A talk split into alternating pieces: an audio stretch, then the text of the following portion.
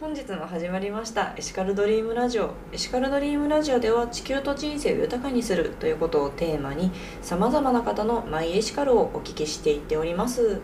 本日のゲストは母プロジェクト代表の林理恵さんにお越しいただいてもらってます。どうぞよろしくお願いいたします。よろしくお願いします。はい。母プロジェクトというとどういった活動内容なのか少し教えていただいてもよろしいでしょうか。はいえー、母プロジェクトはあのその名の通りお母さんのを軸にしたプロジェクトなんですけど、はい、あの出産を終えて子育てをしている女性たちが、子育てをしながら自分のやりたいことだったり好きなことを叶えるためにはどうしたらいいかなっていうので、うん、あの母プロジェクト自体がそのプラットフォームになれればいいなと思って、うん、あ子育てに第三の選択肢をっていうフレーズで、はい、あの活動をしているんですけど、うん、えーと、今は都内を中心に40名ほどのメンバーで活動しています。はい。すごいですよね。40名もお母さん方が集まるすごくパワフルなイメージが。そうですね 場所をなぜ作ろうかなっていうふうに思われたんでしょうか？えーと、これは私が出産したのが2017年の11月なんですけど、うんはい、それまで私はフリーランスの編集ライターとして、朝も夜も関係なく早朝も深夜もずっと働いてるような、はい、えーと、仕事の仕方をしていて、うん、で子供を産んだ後も、うん、まあなんとかなるだろうという、はい、ものすごく楽天的な考えで、うん、まあ子供を産んでしまったですね。しまったというか。なるほど。そうなんです。なんですけどいざ子供を産んで東京ででしかも実家も私の実家も旦那さんの実家もすごく遠い、北海道と大分だったので。遠いですね。すごく遠くってどこにも頼りが頼れる人がいない状況で、仕事をするっていうことになった時に、うん、あこれは無理だなっていうことに気がついて、はい、でそこからでも私自身としてはここで仕事を辞めて専業主婦になるっていう選択肢は自分の中にはなくって、うん、ただ仕事を続けたい自分の好きなことをやり続けたいっていう気持ちがあった時に、うん、だけど物理的にかなわない状況があって、でそれはあのじゃあ生後34か月とかのこの子が、この子を保育園に入れてとかいうことも考えられなかったんですよね。それはまあ、それは私自身はあの時は一緒にいたいっていう気持ちが強かったし、はい。こそ子供を産んで子育てをしてみたいっていう気持ちと仕事をしたいっていう気持ちが同じぐらいの重さであった時に、はい、じゃあどっちかを諦めなきゃいけないのかって言ったら、そうじゃない道があるかもしれないなと思って、じゃあそうじゃない道第三の道っていうのを選べる環境だったりとか、はい、仲間だったりとかを、うんどういうふうに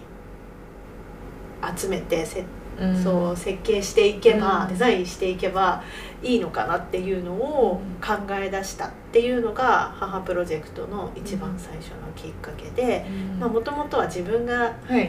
心地よく働くにはっていうところから始まって、お母さんたち、他のお母さんたちも同じように考えてるんだったらじゃあみんなで協力し合おうよっていうので。はい一番最初に始まりました。いいですよね。確かにその女性ってやはりライフイベントがかなり多いんじゃないのかなっていうふうにうね、はい、思いますね。もう本当にこういう話を女性にするとものすごくわかるって言って、うん、こう女性としてこう生きてきた中で、まあ、私も妊娠までは全然こう男女差っていうのを、うん意識したことは幸いのことにそんなになかったんですけど、うん、ただやっぱり妊娠出産を経て子育てっていう風になってくると、どうしても体とか心の変化があるし、それは男性にはないもので,、でそれが待っていると考えた時に、はい、じゃあどういう風に仕事の設計をしていくのかとか、こう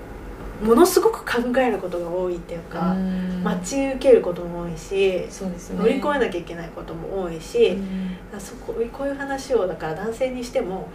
あそうなんだねっていう なんかあまりこう共感が得れない共感が得れない感じ、はい。女性と男性とでもやっぱりこういう話をした時のその共共感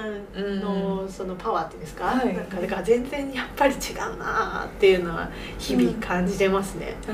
あそうなんですね。そう。やはりそういったその男女で感じるところが違うっていうのでじゃあお母さんたちのために何をしていけばいいのかっていうことできっと今回お書きいただいた「マイエシカル」っていうところも、まあ子育てもサステイナブルに女性たちがやりたいことを叶えられるプラットフォームでありたい。っていうのはまさに母プロジェクトの本当に根本的なそうですね。そうですね、はい。うん、本当にその子育てにさす子育てもサステナブルにっていうのがすごくしっくりくる言葉ですね。うん。うんなんかどうしても女性が頑張らなきゃいけないですから、うん。今の社会としては、そこがねこうどみんなが無理している状況はサステナブルじゃないなと思うのでうんうんそこをもうちょっと循環させたいなと思いますね。うん。そうですね。やっぱり本当に叶えたい夢とかが何かお子さんを産んでしまったことで諦めないといけないではなくって、お子さんを産んだからこそさらにパワーアップしてうん。輝けるような人生にっていうことで、そうですね。はい、プラットフォームそうですよね。やりたいことを叶えられるプラットフォームなのでもうまさに40人のパワーが気づいたら100人になってるんじゃないでしょうか。そうですね。はい。なんかこうい地方からもありがたいことにちょっと参加したいんですけどみたいなお話とかがこう結構お母さんたちとかから来たりもしていて、はい。で今のところはこう私たちのその東京を中心にこう始まって回り出しているっていうところなので、はい。ゆくゆくはやっぱり全国うん。のそういうふうに同じように感じた女性たちが気軽に使えるようなプラットフォームにまで持っていきたいなとは思っているので、もっともっと 希望はね大きくしていきたいなと思いますけど。でも林さん頑張ってほしいな 気づいたらもう 北海道と大分ですし端から攻めていったらちょうどいいあです確かに確かに。スタートとゴールのね。そうですね。いい感じかもしれないですね、うん。それで東京にちょうど集まってたら そうしてみようかな。いいかもしれない。もうすいません途中で。いやいやいやいや。いえいえ。ただはい本当に素敵なお話だなというふうにも思いますし何かその PR といいますか、はい。そういう参加したいなっていう方々がおられればどのようにアクセスすればいいのか教えていただけますでしょうか？えっ、とインスタグラムが一番更新の頻度が高くってですね。はい、えーあではこちらの、えー、と母プロジェクトっていうのがですね8数字の88というふうに書いていただきましてそして、えー、とアルファベットでプロジェクト PROJETCT でアンダーバーですいませんプロジェクトっていうふうに言っていただければ はいそちらの方にですねとても可愛らしい写真がたくさん載ってますね。子供たちの写真だったり活動の写真だったり。はい。そうですよね。本当にこの母プロジェクトではお子さんと一緒に職場に行ける。そしてまあそこで何でしょう自分が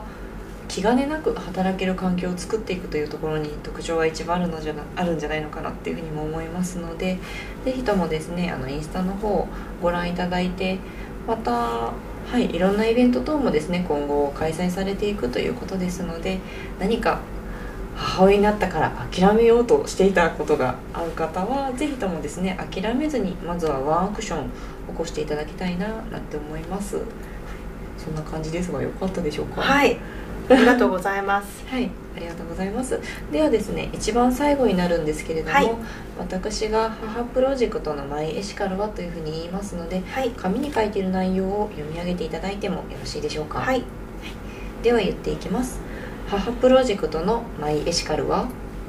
子育てもサステナブルに女性たちがやりたいことを叶えられるプラットフォームでありたい。はい、どうもありがとうございました。ありがとうございます